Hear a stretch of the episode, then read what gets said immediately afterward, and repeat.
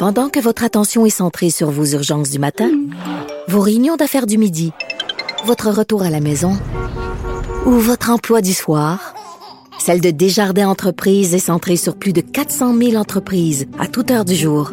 Grâce à notre connaissance des secteurs d'activité et à notre accompagnement spécialisé, nous aidons les entrepreneurs à relever chaque défi pour qu'ils puissent rester centrés sur ce qui compte, le développement de leur entreprise. Avocat à la barre. Alors je procède à la lecture du verdict. Avec François-David Bernier. Les meilleures plaidoiries que vous entendrez. Cube Radio. On parle de la PCU, euh, des fraudes. Des, des- imaginez, euh, vous vous réveillez à recevoir votre T4, vous n'avez pas demandé euh, la PCU et euh, vous l'auriez obtenu. Ça sera, c'est jamais facile ce genre de, pro- de fraude-là, pouvoir avoir à se défendre là-dessus. Et on parlera aussi de- des grosses pertes du euh, de la, de la caisse de dépôt en lien avec le Cirque du Soleil. Et on parle de tout ça avec Claude Villeneuve, chroniqueur du Journal de Montréal et de Québec. Bonjour Claude. Bonjour François David, ça va bien? Ça va très bien. Euh, donc, euh, qu'est-ce qui se passe avec les fraudes de PCU? Là? Mais nous, la table un peu là-dessus, on peut vraiment se faire frauder? Là? Ben, en fait, c'est un peu en lien, euh, sans que ce soit directement relié, ça, ça va vous faire penser à la question des euh, du vol de données chez Desjardins là, euh, l'an dernier. Là. On, a, on craignait tous finalement que, euh, que quelqu'un qui a retenu nos données, notre adresse, notre numéro d'assurance sociale, puisse demander des cartes de crédit à notre nom, des, ouvrir des comptes en banque euh, sur, sur- sur notre identité, puis bon, Ouais. ça pourrait affecter notre dossier de crédit. Mais là, euh, c'est euh, différent, mais ça, en fait, c'est la même chose, mais c'est avec le fisc. Dans le sens que la fameuse PCU, euh, qui a été créée par euh, le gouvernement fédéral, annoncée par Justin Trudeau au début de la pandémie, euh, ben euh, il y a des gens qui déjà, on sait, il y a des gens qui vont faire le saut à l'année prochaine parce qu'elle est imposable cette PCU-là. Euh, Ouais. donc, on reçoit un chèque rondelet à chaque mois et euh, ben sachez euh, que l'année prochaine, euh, sur votre rapport d'impôt, vous allez être imposé sur cet argent-là sur lequel il n'y a eu aucune retenue à la source.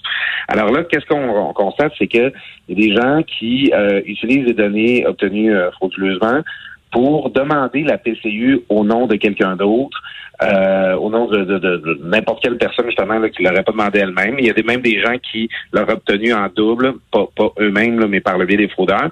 Euh, Ah. Donc, c'est le stratagème. Ces gens-là demandent la PCU.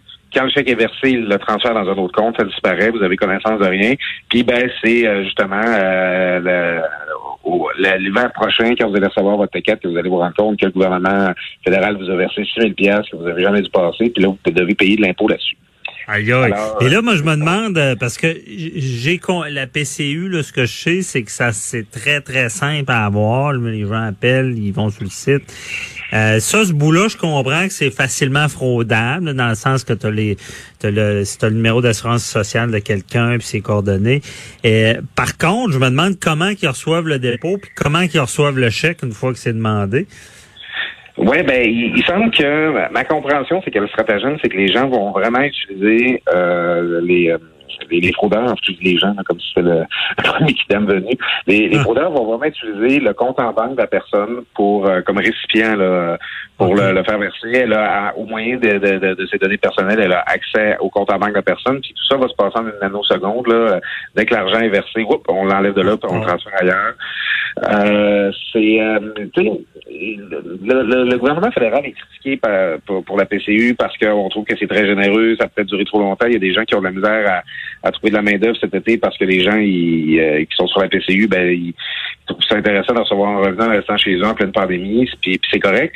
Mais le, le- le truc qu'il faut saluer par rapport à la mise en place de la PCU, je sais pas si tu vas te rappeler, euh, tu sais, au, au début, quand les entreprises se sont mises à, à fermer là, pour euh, la, au cours du du confinement, on se disait, mais là, ça va être l'enfer. Tout le monde va appeler à l'assurance emploi, les lignes d'attente, les téléphones. Oh, Mhm. Mon Dieu, quel fouillis. Puis Justin Trudeau a dit, non, non, pas de niaiseur. On crée un programme, PCU. On tu fais une demande, c'est simple à avoir, on t'envoie le chèque. C'était Ouais. vraiment la bonne Ça, décision j'y à faire. donne, par exemple.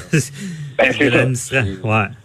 Le gouvernement fédéral a été super réactif là-dessus. La fonction publique euh, du, du fédéral a fait des miracles, c'est parfait. Sauf que ça, ça a créé un système justement qui est tellement facilement accessible, ben, qui est très facile à frauder, puis c'est facile de s'introduire dedans euh, frauduleusement parce que c'est facile d'avoir le chèque pour quelqu'un qui en avait besoin aussi. Mhm. Et c'est ça, peut-être de, en tout cas, je comprends bien le système, là, ils sont, sont très habiles. là. réussir peut-être à changer, non, changer l'adresse, je pense pas qu'ils font ça parce que c'est facile de les prendre après. Mais moi, euh, pour avoir vu souvent des, des fraudes de- d'identité, ce qui est terrible, c'est que ces gens-là euh, se battent pour dire non, j'ai pas demandé. Ben oui, vous l'avez demandé, vous l'avez eu. Et là, Oui, mais le fardeau de la preuve est contre des toi. Comment? Le fardeau de la preuve est contre toi. Oh oui, c'est ça. C'est, tu te fais traiter de fraudeur, de- parce que tu l'as pas eu. Euh, ouais, pas évident. On verra. C'est sûr que dans ces crises-là, il y a temps des contre-coups, espérant qu'il n'y en a pas trop. Euh, ensuite, excuse-moi. Euh, là, on va parler de, du Cirque du Soleil. La, la, la, la- Caisse de dépôt du Québec a vraiment perdu là, avec le Cirque du Soleil. Combien donc? C'est 228 millions qui ont été radiés des actifs de la Caisse euh, cette semaine, en fait. Euh, finalement, c'est la participation de la Caisse dans le Cirque du Soleil qui est comme juste disparu en fumée. Euh, il ne reste plus un sou de ça. Euh, bon, Je pense, je pense qu'il appelait ça, euh, c'était, une, une erreur. je veux dire, je veux dire, t'es un entrepreneur, tu fais ça. Ah non, mais je me suis trompé, j'ai perdu 228 millions, ça n'a pas de sens. Ben, François Legault, qui maîtrise bien l'art de l'euphémisme, a dit cette semaine qu'on ne pourra pas dire que c'est un bon coup. Ah, c'est ça, c'était le mot. bon coup. c'est pas un bon coup. Ouais. Non, c'est Eh, c'est le fun d'avoir du budget de même parce que c'est- je veux dire, il y a des entreprises qui font pas un bon coup de, de 50 à 100 000 piastres, puis c'est fini. Bah. Ouais, ben que, écoute, c'est déce- c'est décevant, mais il faut relativiser. Euh, tu vas te souvenir, là, puis bon, tout le monde qui ont des placements là, se souviennent là, de la crise de 2008, les papiers commerciaux, tout ça. À l'époque, la, Ouais. la, la, la- la Caisse a perdu 40 milliards de dollars en valeur. C'est quand même beaucoup d'argent, c'est ça. C'est toujours ça, pas des profits. ouais, ça, c'est pas un bon coup non plus. C'est de la ouais. valeur. Là, c'est la, la caisse n'est pas dans le trou et pas dans le rouge à cause de ça, mais c'est que, que, que c'est problématique, c'est que le dernier investissement de la caisse dans la- le Cirque du Soleil il remonte seulement à février dernier quand on a racheté le 10 de part qui restait à euh, la liberté, un, le montant d'une transaction qu'on connaît pas trop. Puis là, ben, on dit la, la pandémie le large. cette année. On dit ouais, mais là, on pouvait pas prévoir ce qui allait arriver, on pouvait pas prévoir que la- le cirque allait annuler ses spectacles. Au mois de février, quand la caisse a racheté les actions de la liberté, euh, la caisse avait déjà commencé à annuler des spectacles en Chine où la pandémie Ouais. était déjà en cours. Euh, il semble que le prix de la transaction n'a pas été ajusté à ce moment-là parce que veux, veux pas, je veux dire, le Cirque du Soleil, c'est ça qu'ils font dans la vie, vendre des billets de, de spectacle. S'il n'y a plus de spectacle, ben, le Cirque du Soleil, il n'y a plus de business. Donc, on dirait que à, à ce moment-là, non seulement on n'a pas évalué que le- il y avait déjà des turbulences, c'est pas qui s'en venaient, qui, étaient, qui avaient commencé dans les activités de la caisse, de un. Puis de deux, ben là, euh, on connaît la suite, le, le, le cirque a suspendu ses spectacles, ils ont mis à pied tous leurs employés, euh, proposition d'arrangement avec les créanciers, tout ça.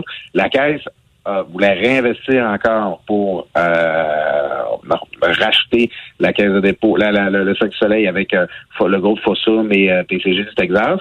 Et là, ben euh, finalement, la transaction a échoué. Puis ben comme c'est la participation de la caisse qui vient de juste de partir en fumée. C'est comme une méchante séquence décevante. là. Il y a des gens qui semblaient avoir très confiance dans le Cirque du Soleil, très confiance dans la valeur d'investissement qu'on pouvait mettre là-dedans. Québec était prêt à mettre 200 millions pour participer à la relance. Puis là, pouf, c'est tout parti en fumée. Le Québec n'a plus aucun intérêt dans le Cirque du Soleil, plus aucune propriété. Euh, moi, j'ai l'impression que la Caisse a des affaires à éclaircir là- là-dedans dans son processus de décision, là, dans, dans, toute cette Ouais.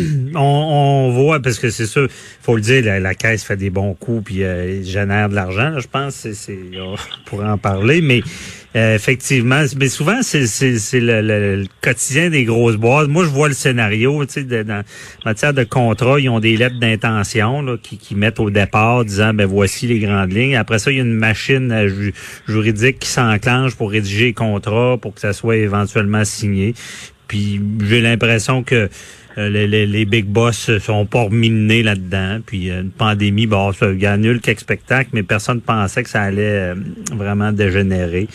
Et c'est souvent ça, c'est souvent le quotidien des, des grosses boîtes, c'est que ils, ils n'échappent parce que sont pas toujours en, tu sais un petit entrepreneur il regarde ses comptes tout le temps mais quand c'est trop gros je pense qu'on est moins euh, à l'affût de parce que effectivement le, mon- le montant aurait dû être renégocié du moins. Mais tu, tu peux pas, tu peux pas avoir l'œil sur la base, tu peux pas suivre toutes les transactions, chacun des, Ouais. des intérêts que la caisse a. Là, t'as, as raison là-dessus, c'est impossible. Par contre, il faut préciser que Charles Lemont, euh, qui est l'actuel PDG de la Caisse de dépôt, euh, avant il était vice-président aux affaires stratégiques. Puis euh, là, avant là, de succéder à Michael Sebia, qui d'ailleurs on a une pensée émue, hein, parce que Michael Sebia, il est devenu PDG de la Caisse juste après la débarque de 40 milliards en 2008, puis il est parti juste avant la pandémie. Son bilan, là, il n'y a jamais un PDG de la Caisse qui va avoir un aussi bon rendement que ça, parce qu'il est passé, lui, là, il est passé ben franc de deux crises. Alors quand euh, euh, Michael Sebia s'en va, Charles Lemont devient euh, PDG de la Caisse, mais le Cirque du Soleil, l'investissement de la Caisse du Cirque du Soleil, c'était dans ses dossiers. Alors, c'est sûr que le PDG a, a- a suivi très attentivement cette transaction-là. C'est sûr. En fait, c'est lui qui avait commencé euh, comme vice-président la négociation avec Guy La Liberté là-dessus. Euh, lui aussi, personnellement, quand, euh, co- comme gestionnaire, Euh, sais, d'av- non pas seulement comme PDG de la Caisse, mais comme gestionnaire au dossier, Charles Lemont aurait sans doute des bonnes réponses à nous donner sur ce dossier-là.